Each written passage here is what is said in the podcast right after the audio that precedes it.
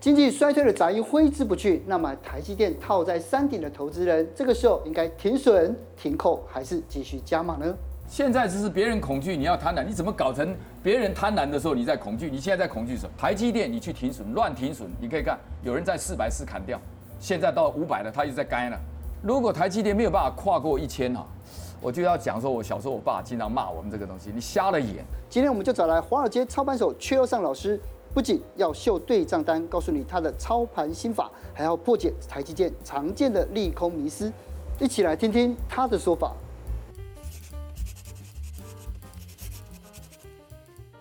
最近股市啊这么差，你的朋友或是你身边的人有没有什么哀嚎叫苦连天的？我昨天去一个聚餐啊，所有人脸都很绿，说股票市场也赔，虚拟货币也赔，然后连带影响生意，整个心情都阿杂就对了。对，身身体都会变差，我觉得很可怕，哎，对不对？嗯、对啊，因为其实大家都在想说，到底这一波就国安基金进场之后，嗯，会不会有没有什么反弹，什么 V 型反转哦？然后照邱老师上次来的时候哦。嗯他就他就是那那天那天他他来上完通告的隔天，嗯，他就成功的摸底台积电，然后呢，你看到这边哦，就为了要证实这件事情哦，那个砸八百万抄底十八张台积电，粉专都秀出来了。对，那那邱老师是怎么样知道说，哎，真的就是底了呢？其实我我也没有人真的知道了，但是说知道的话，那不全部都压进去了，对吧？对呀。那其实呢，但是但是隐隐约约你可以感觉。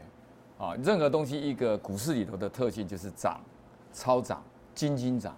所以超涨、金金涨的时候，其实我们有时候都会有一点警觉，可能会做一些调整部位。对，同样的跌、超跌、金金跌，台积电大概我认为五百块跨进五百块，就是已经进入超金金跌了。哦，对啊，这本来我那天上有一个电视节目，他也就是说，哎。阙老师，照理大家进场哦，抄底应该就是隔个三块、五块、五块、十块这样放嘛。你怎么会一块一块的？人有人说在消遣，有说这个好像大妈级的这个菜市场大妈级，怎么会那个？我当时他没有解释清楚。台积电如果五百五，我们当时就说跌于五百四，经机会很难得的，所以五百五到五百之间的五五十块，我是打以篮球来讲叫做区域防守，你知道吧？我靠的你不会太远，大概三块五块，我保持一个安全距离，我要保持体力啊。我从头到尾一个盯着你，我会很累。对，保持一个距离，你只要不要太过分，我就在这地方来控监控你。是是啊，叠三块五块，我就放五块放一张，五块放的。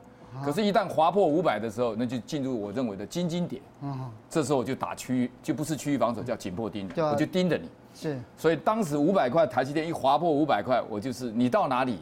我尾随到哪里，如影随形。我一定要吃到它最后一张，因为钓鱼的人啊，快乐乐不是在吃鱼，那到菜市场买鱼就好了。对啊，钓鱼是鱼儿上钩的那个，我们要抓，我这次就要抓到台积电最低价。是，我看我能不能资金控管抓到它。所以当时一花五百的时候，我就开始一块一块一块放完，我就去做别的事情。到这里的时候，四三五点五，四三五点，我很少同一个价钱放两张。嗯，表示那个时候什么？压不太下去，压不太下去，压不太下去。四三，我又放一个四三三，它就勾不住。就是你看到最低价四三三，你就四三五就很不甘心。但是尾盘的时候，不知道谁很惊慌，又丢出去了，嗯，就打到四三三。所以严格讲，你在四三三点五的区域，发现我吃的最多。嗯，原因怎么判断？其实它已经，你不管从基本面，从它的技术面，从它的所谓的，你如果要看它的那个。走，但平常我很少谈技术分析的，其实我花很多时间在技术。我们只是不随便动，基本上它偏离的负乖离已经大到我们认为是随时反弹，随时反弹，随时反弹。它已经跌了四十五趴，ADR 跌了快四十五趴，那很高啊。但是我最近常听到很多人说，这个是一个中期反弹，之后还会有一个末跌段，因为他们去看二零零八年的时候 K 线图，那个时候也出现先下跌，然后反弹，然后再腰斩，所以大家就很怕说啊，万一再来一遍怎么办？嗨，好问题。有没有可能？有啊，有啊。股市没有什么不可能，嗯，没有什么不可能。所以他这个假设，他去抓过去的，这统计学里头就是回归测试，嗯，他回去抓过去的记录来讲。但是有时候 AI 哈，嗯，我们要讲，那这要看你 AI 写的好不好。这个部分里头，我们常讲啊，投资里头多了一个不该考虑的因素，或者少了一个应该考虑的因素，同样是灾难。他那个假设呢，我认为就多了一个考虑的因素。多什么？好，我们这样讲。特斯拉，我们就随便举个例子啊，Elon Musk 啊，伊隆马斯克，特斯拉的这个最大的持股者，你认为他现在的实力、财富，现在这是二零零八年，今年多少？二零二二，相隔多少？十四年了。对，你认为 Elon Musk 的财富实力跟十四年前能比吗？不一样，已经不可同日而语，对不对？我们讲的不可同日而语。同样的，台积电二零零八年的时候，我跟你讲，谁都可以撼动它，很多，它现在已经是，你不要不要，大家新闻不讲一个人的武林，所以状况不一样。嗯，所以你拿这个去比的时候呢，就少了一个审时度势，就多了一个不应该考虑因素，你莫名其妙的加进来，这就是功力，我认为怀疑，但不代表它不会再下来。我我的解释是，台积电今天的体质跟应该不可同日而语。是，可是呢，如果是这是按照台积电本身的这个的线图来看嘛，但如果按照大环境来看，其实大环境来看，我觉得就是很多很多人还是认为，就是大环境还是会继续往下跌。加权指数，尤其是他们大家都预测一个，将百分之九十以上都预测个末跌段。好问题，对，好问题，应该这样讲了。现在是这一次的困难，就是在于通膨跟经济衰退同时好像疑虑都出现。对啊，所以叫停滞性通膨。对啊。好，那现在我这两个问题，你会觉得哪一个比较严重？我觉得停滞性通通膨。对对对，我说通膨跟经济衰退，你要不要随便猜一下？你的感觉？我我们可能看法不一样。我嗯。当然经济衰退很可，但我觉得通膨会影响民生的。这一点我们两个看法一样。对啊。通膨我做一个最简单解释，它这个时候必须让通膨先下去，要不然它后面很多的东西会白做工。通膨我做一个简单、不正确、不精准，但是容易了解的东西。通膨有时候就像房子着火，它一着火是一整排烧的精光，你要救都不好救。经济衰退有时候就是冬天那个你在屋里头温度太低，你就多加两床棉被或东西怎么样，你救得回来。所以严格讲起来了不起就让它经济衰退。所以当你顾虑那么多的时候，我的想法就先打通膨。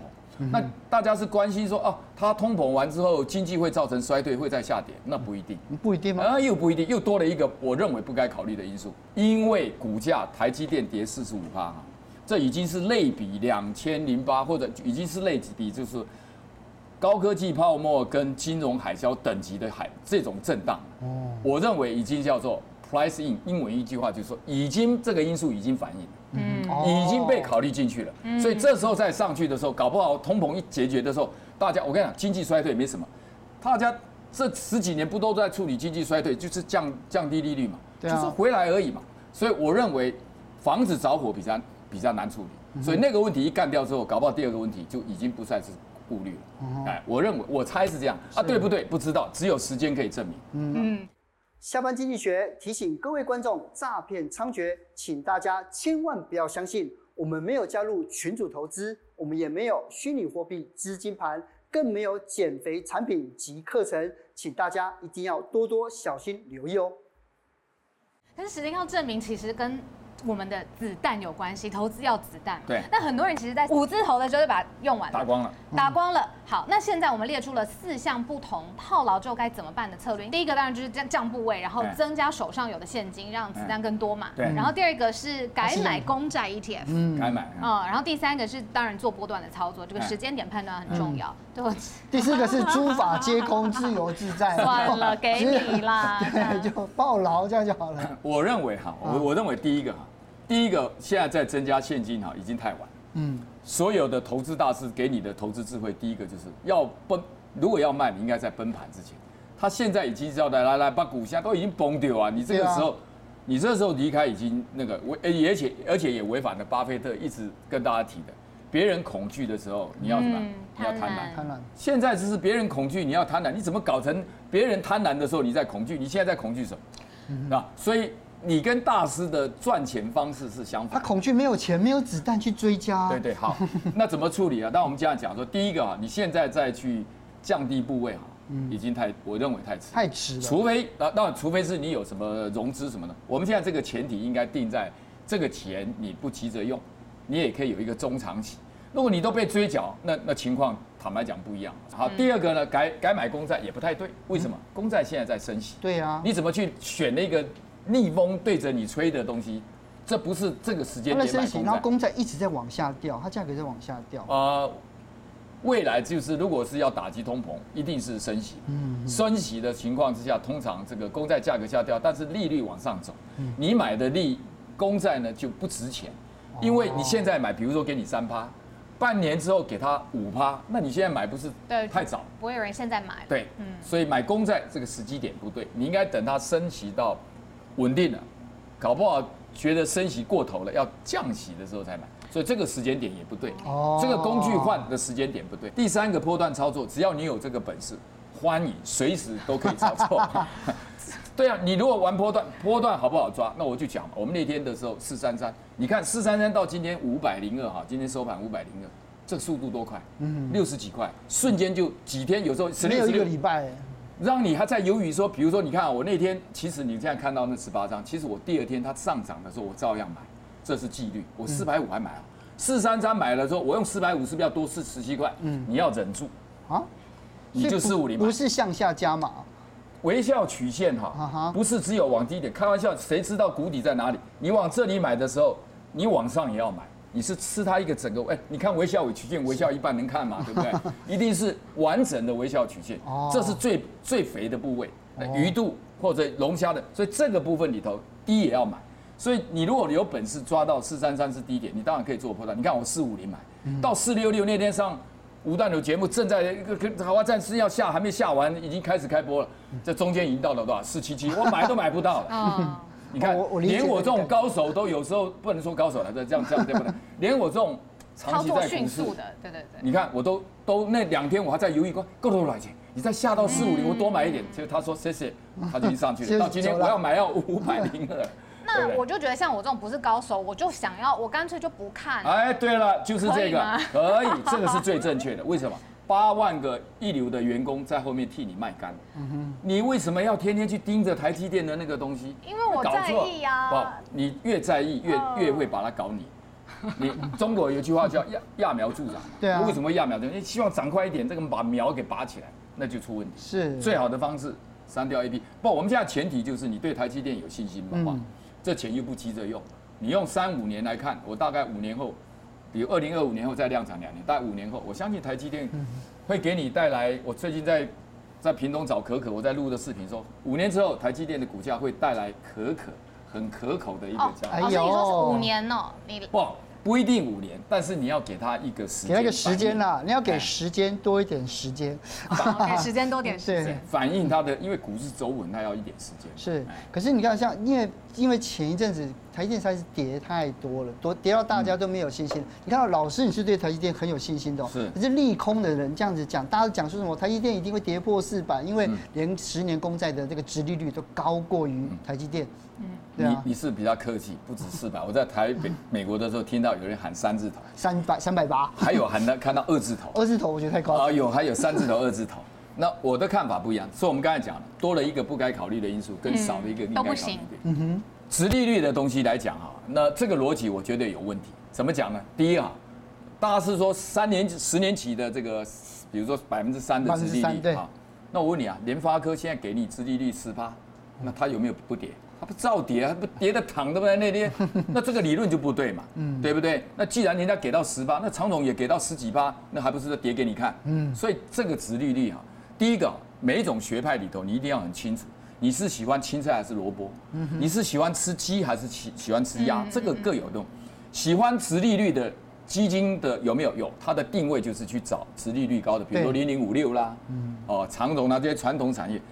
在美国里头，你看我刚才讲联发科嘛，在美国，苹果已经涨了一百倍以上，嗯，它的殖利率，它它哪里有什么超过三趴？它现在殖利率都比台积电低啊。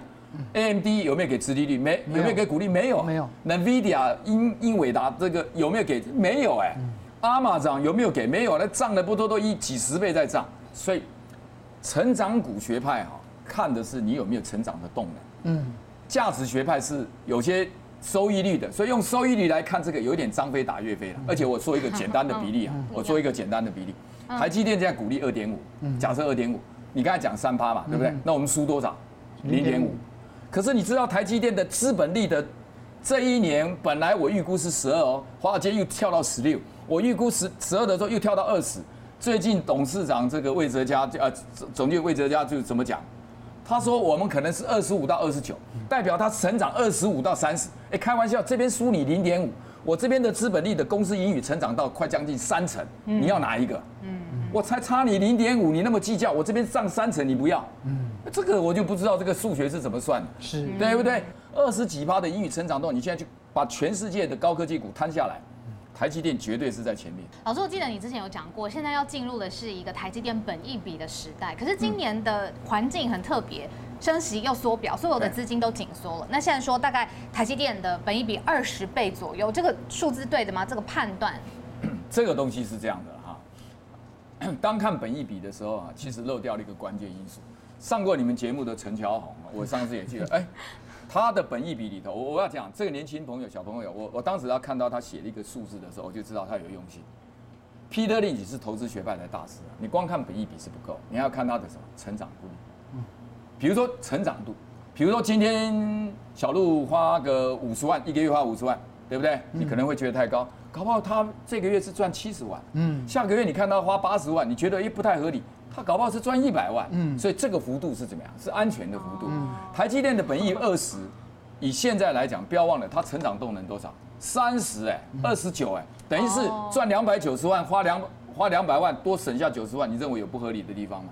所以 PEG 才是成长学派非常关注，只看 PE 啊，就漏掉了该考虑的因素。我们刚才讲的部分都多了一个该考虑，到这里呢，它漏掉了一个该考虑，前面都是多的，到这里多的。也就是成长学派的这个成长率非常重要。台积电漂亮的不得了，美丽又性感。是。所以你看，因为我每一次啊，老师来的时候，我都会大家都会开始我在网络上看一下，哎，老师之前讲过什么啊？还有看老师的书里面写什么？老师的书里面写到一句话，就是其实停损是散户保护自己最重要的方法。嗯。可是这样子这样情况之下，台积电现在似乎看起来不需要停损，对不对？我那说的是。停损不一定能够帮你创造财富，嗯，而不是说停损一定可以创造财富。我那讲是停损不一定是颠覆大家的观念。那为什么会这样讲啊？有些股票你要盯得很紧，你怕那个小孩子一不小心哈，小孩子把屋子发烧了，发烧或者去碰到那个热水，那一烫哇，那完了。所以你要盯它盯得很久。有些股票哈，你要再及时卖，要不然就牛鬼蛇神，你完了，你这辈子就卡住了。嗯。有些股票你最好不要随便去理它，所以它这个东西又回到估值的能力了，不是所有的股票一致。你不了解你的股票的特质的时候，你很多技术分析为什么要停损？因为他根本不知道这个公司，他不需要了解这个公司太多。我们以前在训练，我训练我以前的这个呃伙伴的时候，不是营业，我没有营业的，我们的伙伴的时候，那个图形哦是把它盖住的，他按一个键之后，那个名字是不见，完全让你从图形，你完全不知道这个叫盲测，有一点是盲测。你就是看着图形来做判断，哦，对，没有其他资讯了，没有其他资讯，你要去学这个功夫，完全就是我们以前的这个盲测，嗯，好啊，但是呢，因为如果你知道他这家公司的状况，你就不应该用那套盲测，为什么？那刚好不对，不同，因为你是完全对这部公司熟悉，所以你要当然要停损啊，它一偏离的，你要赶快做一个安全的处置嘛。嗯哼，台积电你去停损，乱停损，你可以看有人在四百四砍掉，现在到五百了，他一直在干了，为什么？停停的位置不对，嗯，就四百块卖掉的时候，他会很爽哦，跌到四三三，他会很得意哦，少赔六块钱、七块钱。现在呢，刚刚叫要要花的六十三块才补得回来，所以台积电给他去，嗯。就像你刚才讲的，删掉 APP，因为你已经对它做过足够的时候，就不应该随便停。是，老师最近有一个说法，说三星啊，很可能在二纳米制程上面弯道超车。可是我们都不是呃科技业，也不知道这个台积电真正的优势，它可以持续多久？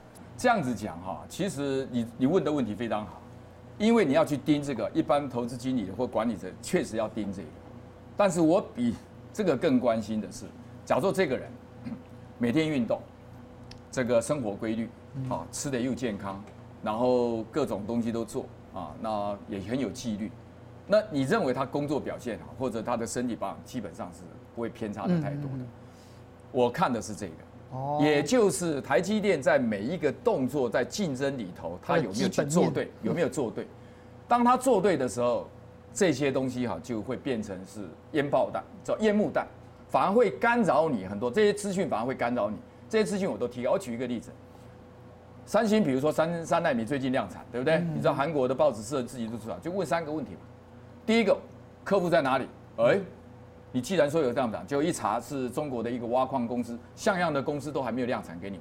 挖矿挖的好不好？都说实在的，用三纳米测试一下也无所谓，给你很低的价钱。然后第二个问题，你的良率在哪里？啊，良率也很重要。哎，台积电良率，那台良率是扎实的功夫，包含的不浮夸。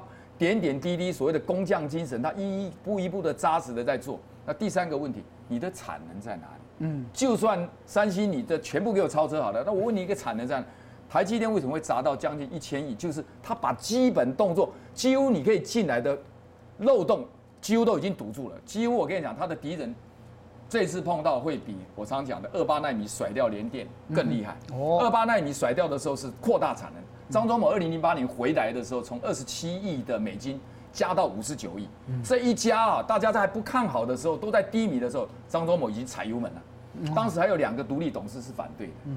但张忠谋极力说服，两个人踩油门，这五十九亿的资本扩的那个产能啊，联电一上来要竞争，它就降价，包括 Global Foundry 一降一降价，台积电的产能也跟着降。嗯，因为我产能比你大，谁怕谁？对，所以你看，把对方压得死死。嗯，这一次复制准备，我认为三星可能就在这个一千亿的资本支出里头，我认为会节节的有一点点慢慢拉开，所以我不担心的三奈米、二奈米，你那个超前，你那个只是偶尔一下来。我的整个的动作，基本动作都打得比你，你就一两项超前，我十项有时候都整体，所以落后一点点啊。我看的是这个人练的功夫是三十年的基本功。如果五到十年之内，邱老师，你看有没有可能上看千元呢？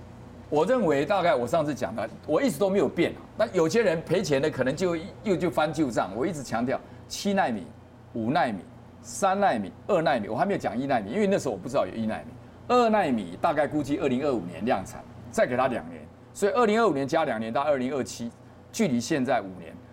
如果台积电没有办法跨过一千哈，我就要讲说，我小时候我爸经常骂我们这个东西，你瞎了眼啊！我一定说我这个眼镜啊，要佩服眼镜。那我就误判，那我一定要找出我当时误判的因素在哪，这就是学习的乐趣。是我当然可能会误判，但是以我这样子在美国，台积电是我第十六档。十倍股哦，嗯，就是投资下去会赚十倍，它是第十六档，它现在已经为我赚了大概十三倍到十五倍了，嗯，所以我说我是看这么多美国这么多股票，如果我是只有猜对三档，那可能查到狗屎运，五档都可能。